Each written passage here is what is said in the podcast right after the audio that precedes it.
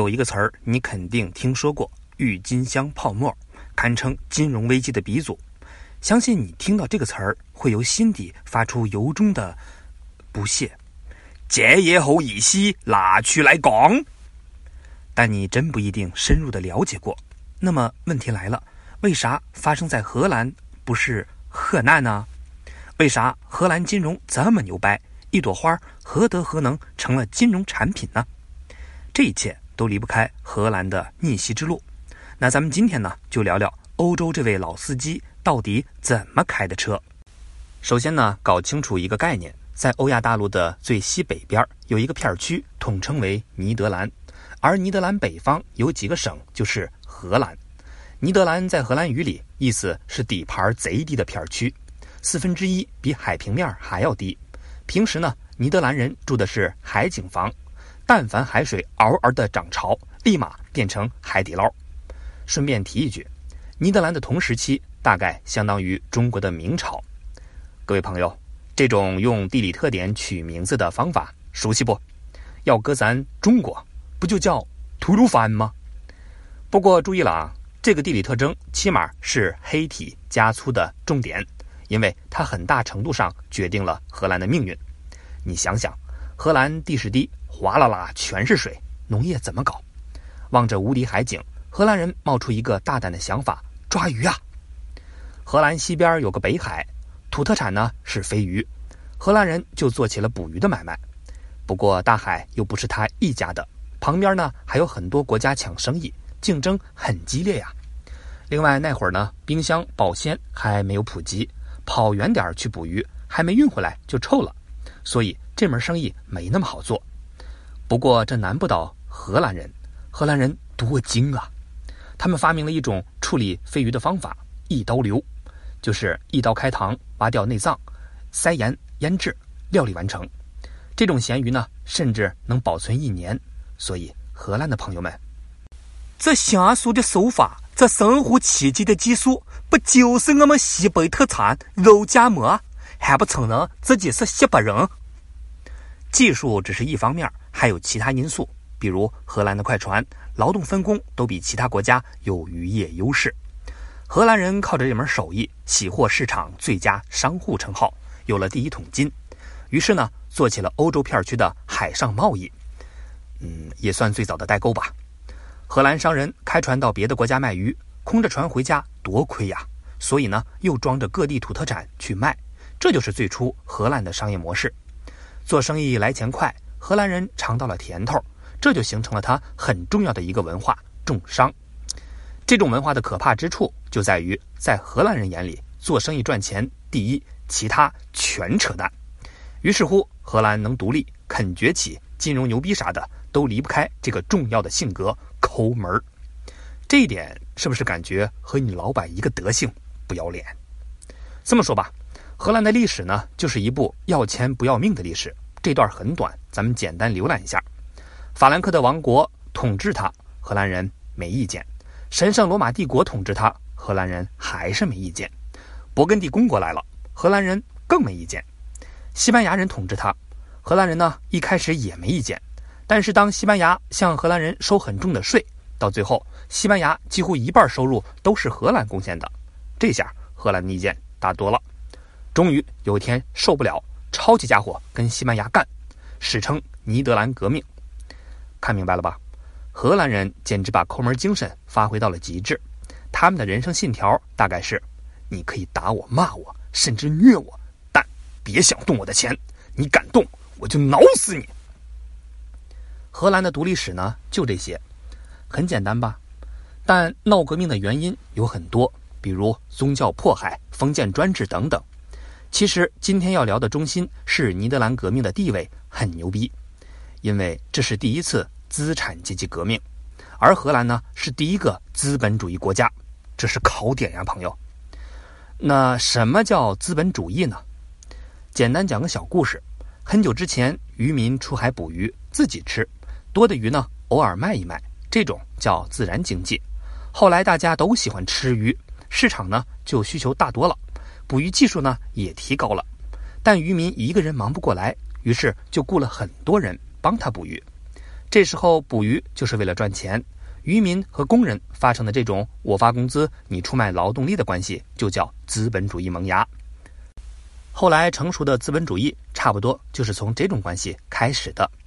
当时的资本主义不是喜欢经商吗？老早就发了这种芽儿。但资本主义有个很重要的特点：私有制。比如渔民虽然雇人干活，但是船卖鱼钱都是自己的私人财产。这个时候，封建阵营就说话了：“钱是国王的，别搞这些乱七八糟的，不听话削你啊！”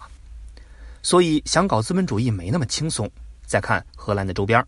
欧洲大部分还是封建统治，就荷兰这个刺儿头玩非主流的资本主义，就好比有这么一个开阔的场地，周围大爷大妈都跳广场舞，就你一个人，没错，就你一个人，居然打篮球。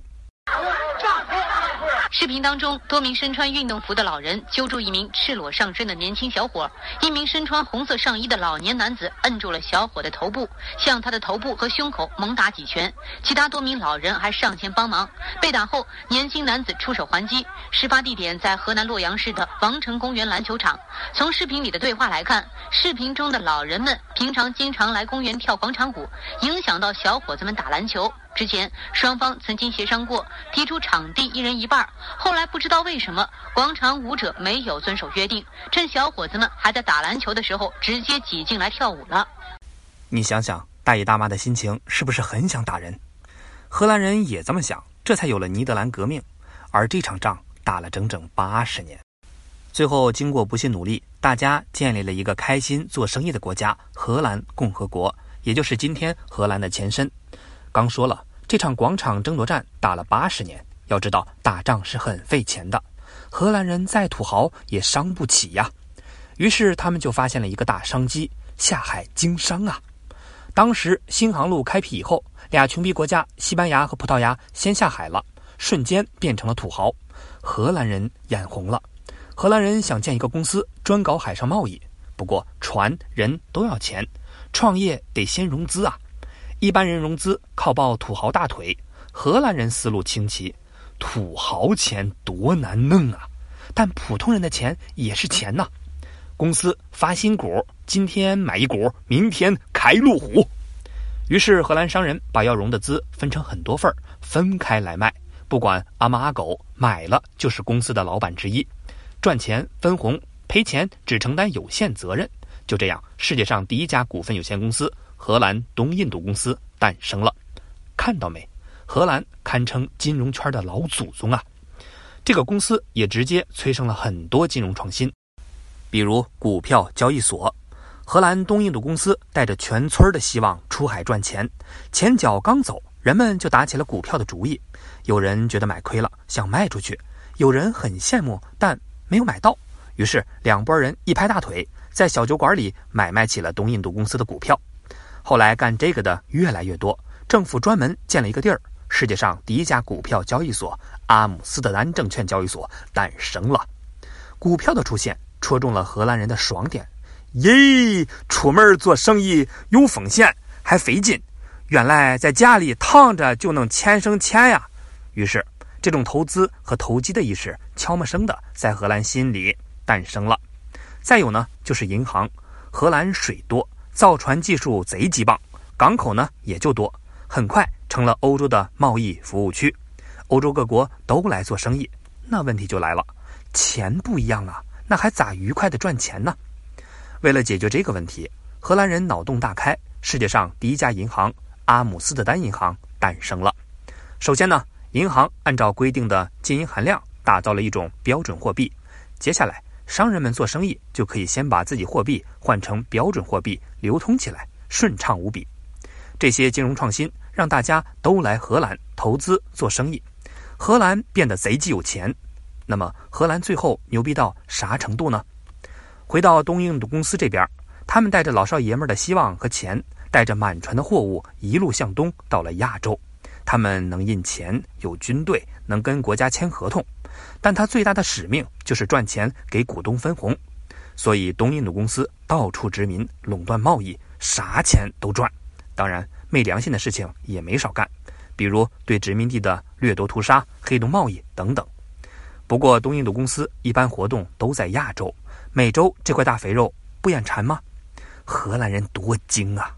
政府马上又建了一个西印度公司，专跑美洲业务。新印度公司浪到了北美，在那儿建了一座城，叫新阿姆斯特丹，还建了围墙，防止印第安人和英国人捣蛋。提一嘴，也是在这个地方，英国人赶跑了荷兰人，改了一个名字叫纽约。英国人呢，还把围墙拆了，建了一条街，后来名字也改了，叫华尔街。所以荷兰人把生意做到全球，也把脑洞打开的金融制度传播开，最终江湖上兄弟都尊称他“海上老司机”，啊，不是海上马车夫。但谁又能想到，经验丰富的老车夫却被一朵花掏空了身体？大家好，我是荷兰，这是郁金香。Happy birthday，真好。